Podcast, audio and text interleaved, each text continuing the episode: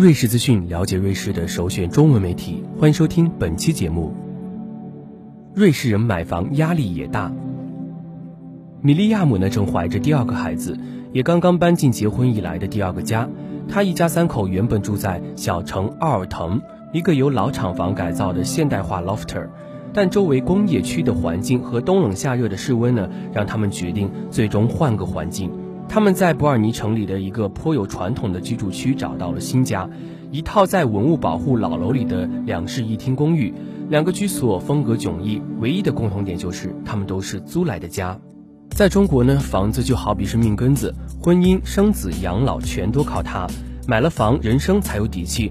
那财大气粗的瑞士人呢？瑞士联邦统计局提供的数据显示，二零一三年，瑞士只有百分之三十七点五的住户住的是自己的房产，绝大多数的瑞士家庭呢依然在租房而居。瑞士房东的比例大大低于德国百分之三十四、法国百分之五十六和意大利百分之七十三。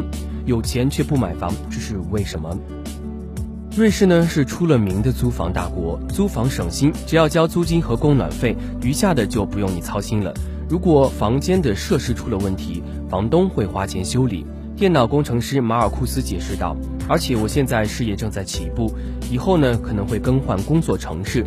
现在买房呢是为时过早。”而立之年的他呢，现在和女朋友住在首都波尔尼城中的一个小三居，两人平摊一千九百瑞郎的月租。他的话是代表了不少瑞士年轻人的想法。瑞士人爱租房，这不光是心态的问题，也有其历史的原因。在一九一二年至一九六五年间，瑞士民法禁止单一公寓的买卖，也就是说，在瑞士呢，不能只购买一间公寓，想买房必须买下整座楼宇。当时的立法者认为，一楼多房东的状况呢，容易引起不必要的利益纠纷，而且在土地登记时定义房东的所有份额也过于复杂。所以说，在一百年前的瑞士，只有相当富有的人才当得了房东。这一情况呢，在上世纪的六十年代发生了改变。自从单套公寓买卖合法化以来呢，瑞士的有房族比例显著提高。九零年到两千年间，瑞士境内多业主共有的楼宇数量猛增了百分之九十一，而且呢，在新业主当中呢，三分之二的人买的都是单套公寓。此外呢，上世纪的九十年代，瑞士法律还开始允许购房者动用积蓄下来的企业职工养老保险金。和个人养老保险金来缴纳购房的首付，这无疑让瑞士的购房门槛又降了一截。不过，在政策门槛降低的同时呢，市场门槛却高居不下。瑞士的昂贵人工直接导致新建房高昂的造价。二零一二年的一项调查显示，瑞士住房的平均建造费用为二十四万瑞郎，是西欧国家平均值的两倍。此外呢，在瑞士贷款买房必须缴付百分之二十的首付，在其他国家购房并不一定有此要求。要是中了彩票，所有瑞士人都会去买房。米利亚姆说，事实呢也是印证了他的这一点。一九七零年呢，瑞士的有房族的比例仅有百分之二十八，而四十多年后的今天，这一比例已经上升至近百分之三十八，买房越来越成为大趋所势。瑞士信贷的比较研究显示，由于房贷的利率呢近几年来是持续走低，买房比租房呢更具理财优势。长期计算下来，买房者比租房者最多能节省三分之一的住房开支。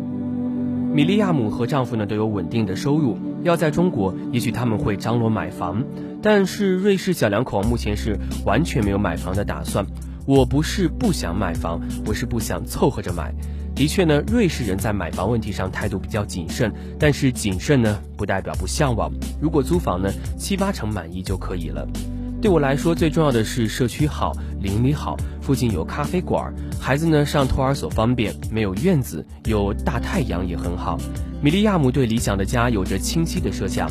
要是买房呢，我想买阿勒河边带小院的老房子。对我来说呢，一个房子有没有气氛，比浴室有没有地暖更重要。我的终极梦想就是穿着泳衣走出家门，几步就可以下河游泳。这个梦想什么时候能实现呢？米利亚姆呢，倒并不着急。以我们现在的经济实力，还买不了这样的房子。但是我们呢，也不想凑合买个不喜欢的，或者倾其所有为了买房而成为房奴。其实，在瑞士租房住呢也有好处。这里的租房市场呢有很多硬件过硬、环境良好的出租房。如果勉强买房，很多人的经济实力呢，并不能够保证维持租房时的居住条件。米利亚姆和丈夫很满意现在居住的房子，但每月租金两千四百瑞郎也是笔不小的开支。她说，租房就攒不下钱买房，买不下房呢，就得继续租房。人们常常处于这样的循环。年轻人呢，不太可能买房，除非家里本身有房产，否则光靠工资来购房是真的很难。阿德里安呢，刚刚从父母手中买下了自己打小就住的房子。但接手父母的房子对他来说并非理所当然，而是深思熟虑后的抉择。去年呢，当他的父母希望搬进适合老人居住的公寓时，他和妻子、女儿一家三口也正在考虑扩大居住面积，购买价格高昂的新建住房。经济压力过大，而购买家族的老房子呢，则是更切实际的选择。买老房子就得装修，这就不会构成经济压力吗？我家的房子基础很好，所以装修费在我们能够承担的范围内。阿德里安解释说：“压力有，但是并不是日常的财政压力，而是作为房子主人不愿意失去他的一种心理。买房后呢，家里的现金储备大幅减少，资金都压在了房子上，一旦遇到了意外的开支，很容易出现问题。越有感情，越害怕失去。对于房产呢，也一样。”我在这里度过童年，现在带着自己的小家又回来了。住在这儿呢，以前美好的回忆时常会浮现在眼前。这座房子里能够承载下一代的快乐，这令我的父母和妹妹也很高兴。无独有偶，不少瑞士人家出售自己的房产时，都倾向于将房子卖给有孩子的人家。就像阿德里安说的：“我想，如果我老了，我也会很乐意的把这座房子交予一个年轻的家庭。”能成全另一个家庭的安居和幸福，是很多瑞士人卖房时的愿望。是的，房子在大多数瑞士人眼里呢，既非保值的投资，亦非生命的保险。房子呢，更是一种生活的传承。正因如此，卖房买房在他们看来是慎重的大事，向往但不勉强。好了，以上呢就是本期节目了。更多精彩，欢迎关注蜻蜓 FM 瑞士资讯。